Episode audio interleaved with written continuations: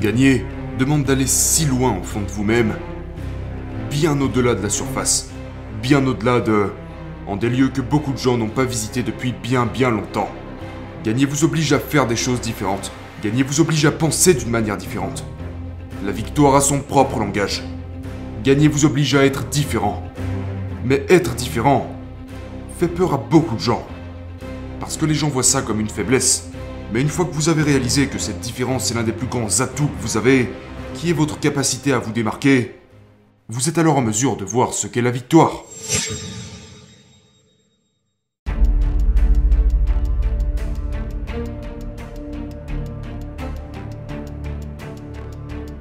Qu'est-ce que gagner?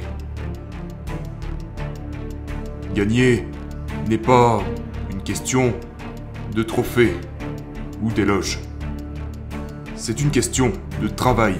C'est une question d'obstacle.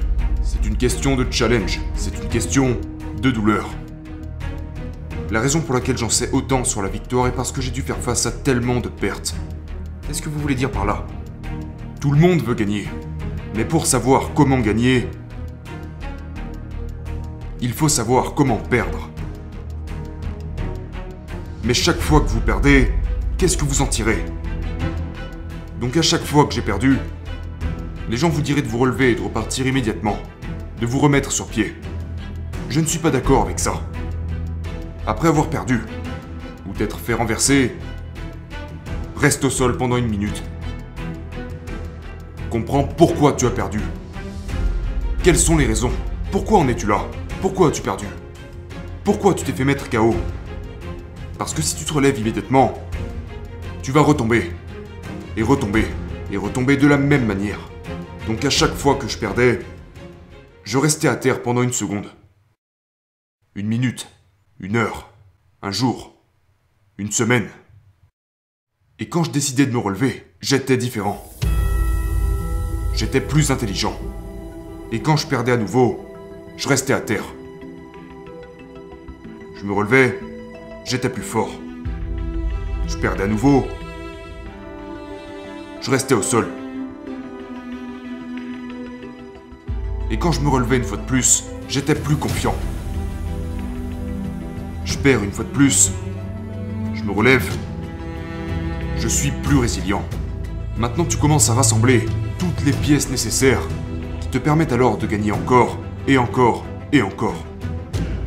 Donc si tu perds et que tu te relèves immédiatement, mais que tu n'as pas vraiment changé, je veux dire vraiment, vraiment changé, après cette défaite, tu n'as pas appris de cette défaite, et tu n'accéderas donc jamais au véritable savoir qui te montre comment gagner cette course impitoyable vers la grandeur. C'est la partie la plus cruelle et la plus décisive, la partie défaite.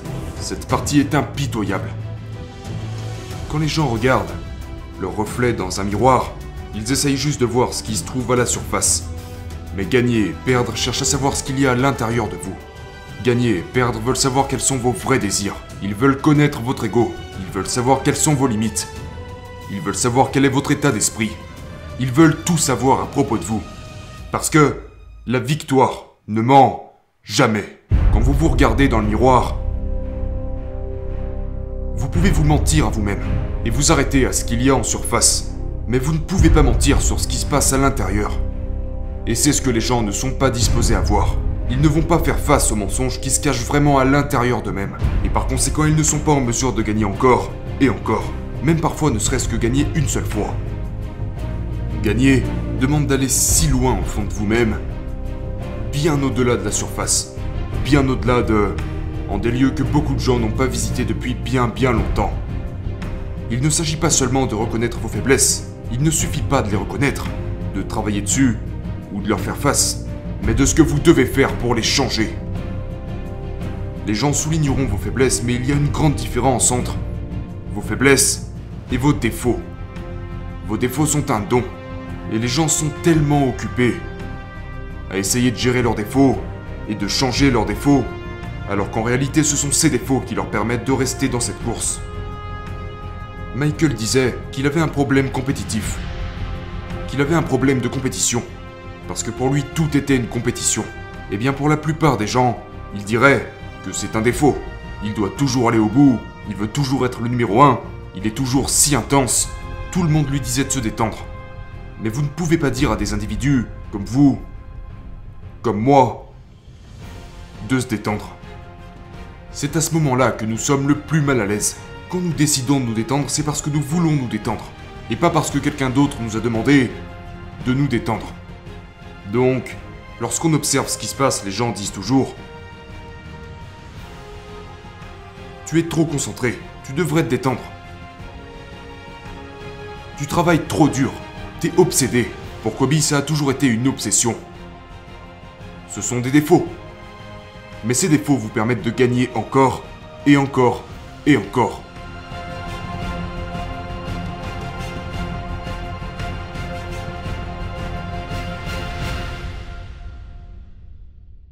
Initialement, quelqu'un peut être faible. Mais quand l'individu réalise, tu sais quoi? Ce ne sont pas vraiment mes faiblesses. Ce sont les choses qui me permettent d'être différent. C'est ce qui me permet d'être unique. Parce que gagner veut que vous soyez différent. Gagner vous oblige à faire des choses différentes. Gagner vous oblige à penser d'une manière différente. La victoire a son propre langage. Gagner vous oblige à être différent. Mais être différent fait peur à beaucoup de gens. Parce que les gens voient ça comme une faiblesse. Mais une fois que vous avez réalisé que cette différence est l'un des plus grands atouts que vous avez, qui est votre capacité à vous démarquer, vous êtes alors en mesure de voir ce qu'est la victoire. Le problème dans ce que font beaucoup de gens, c'est qu'ils vont prendre leurs points faibles et essayer d'en faire leurs points forts. Mais pendant ce temps, ils arrêtent de travailler sur leurs points forts. Et alors ils régressent sur leurs points forts initiaux. C'est vraiment un élément clé. Reconnaissez vos points faibles. Trouvez ce dans quoi vous n'êtes pas bon. Ce pourquoi vous n'êtes pas doué. Et maintenant la question est, avez-vous la capacité d'élever ce niveau? Et puis alors, comment travaillez-vous sur ces points faibles? Eh bien, trouvez des personnes autour de vous qui ont vos points faibles comme leurs points forts. Et la meilleure façon de transformer un point faible en un point fort est vraiment très simple. Trouvez des personnes qui ont comme point fort vos points faibles, trouvez et faites ce qu'ils ont fait pour en arriver là. Vous savez, tout le monde parle du processus. Aujourd'hui, on entend partout des trucs du genre tu dois apprécier le processus. Je suis d'accord avec ça, mais je suis aussi en désaccord avec ça. Parce que pour moi, vous devez passer par le processus. Le processus n'est pas négociable, c'est juste, vous devez le faire. Ok? Donc, si vous devez faire quelque chose, la question de faire ou de ne pas faire cette chose ne se pose même pas. Parce que je sais que ça doit être fait. Et si je laisse mes émotions s'en mêler, je ne pourrai pas faire cette chose au meilleur de mes capacités. Le processus est non négociable. D'accord Le résultat final n'est pas toujours au rendez-vous. La victoire n'est pas toujours présente. Vous pouvez être passé par tout le processus, puis vous tenir face à un adversaire qui n'a pas été aussi méticuleux que vous, et il peut quand même remporter cette victoire. Parce que la victoire n'a aucune loyauté envers aucun d'entre nous. Vous savez, il peut y avoir des gens qui ne travaillent pas aussi dur que vous, et qui finissent quand même victorieux. Il peut y avoir des gens qui ne sont pas aussi qualifiés que vous pour un job, qui finissent quand même par obtenir ce poste à votre place. Est-ce que vous vous arrêtez pour autant? Non, vous continuez à devenir de plus en plus maniaque avec le processus. Encore, et encore, et encore.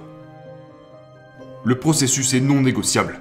Ce n'est pas, genre, vous devez le faire. Et je me fous de savoir ce que vous faites. Faites-le. Il y a beaucoup de routines différentes par lesquelles les gens passent. Ce sont des processus. Et ce sont des processus qui les rapprochent de la victoire ou les en éloignent.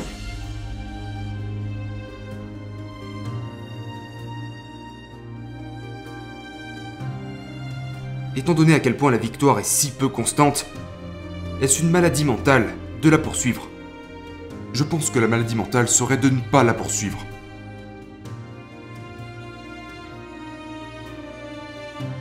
Je pense que la maladie serait... Déjà, qu'est-ce qu'une maladie? Une maladie est quelque chose qui vous handicape. C'est quelque chose qui vous retire votre pleine santé, qui vous prive de votre bien-être, qui vous prive de votre capacité à voir les choses telles qu'elles sont. Les gens doivent comprendre ça à propos de la victoire. Nous gagnons absolument tous les jours. Les victoires sont constamment là. Mais c'est notre capacité à voir ces victoires, à traiter ces victoires, à les comprendre. D'accord C'est cette vivacité d'esprit qui vous permet de rester concentré. C'est ce qui vous maintient en vie. La maladie, c'est ne pas poursuivre quelque chose tous les jours qui vous donnerait l'impression que rien d'autre serait plus important. Et ce n'est pas, ce n'est pas une question de sécurité financière. Ce n'est pas une question de succès monétaire. Ce n'est pas une, ce n'est pas une question de possession. La victoire existe sous tellement de formes différentes. Élevez vos enfants. Être capable de faire passer votre message aux autres. C'est une victoire. Être capable d'être un enseignant. Et ne jamais laisser aucun élève à la traîne. C'est une victoire. Donc, la maladie, c'est ne pas être obsédé par quelque chose. La maladie, c'est ne pas être concentré. La maladie, c'est ne pas chercher quelque chose de meilleur pour vous-même. La maladie, c'est ne pas chercher quelque chose de meilleur pour les personnes qui vous entourent. La maladie, c'est ne pas être la meilleure personne que vous puissiez être chaque jour de votre vie. La maladie, c'est ne pas poursuivre ce qui est si spécial pour vous. L'expérience que vous avez, le sentiment qui découle de la victoire, on ne peut même pas le décrire.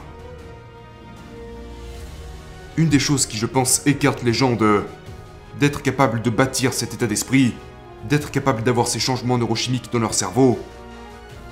Et être capable de ressentir cela, c'est la confiance. Et gagner vous donne cette confiance. Et à chaque fois que vous avez ce changement neurochimique, que vous êtes frappé par chaque petite victoire que vous avez, votre niveau de confiance s'accroît. Votre niveau de confiance grandit et grandit, et plus il grandit, plus vous vous sentez capable de gagner à nouveau. Et la chose folle est que... Lorsque vous regardez, chez la plupart des gens, en particulier pour moi-même, d'accord? La confiance est l'une des... C'est comme... C'est comme la drogue ultime. C'est comme l'ultime drogue. Mais vous savez qui est-ce qui deal cette drogue? La victoire est le dealer. Donc, si vous continuez d'avoir ces changements neurochimiques positifs, encore et encore et encore, ça signifie que vous gagnez. Aussi petit que cela puisse paraître, vous gagnez. Et cela vous rapproche toujours un peu plus de ce que vous voulez. Cela nous rapproche toujours un peu plus de cette mentalité que nous avons tous la capacité d'avoir. C'est la partie folle, on en est tous capables. Il ne s'agit pas de jouer au basketball comme Michael Jordan l'a fait, ou comme Kobe Bryant l'a fait. Il s'agit de d'avoir l'état d'esprit d'être capable de penser, de traiter les informations et d'obtenir ces changements neurochimiques positifs que nous avons tous la capacité d'avoir. Et ce, chaque jour de notre vie.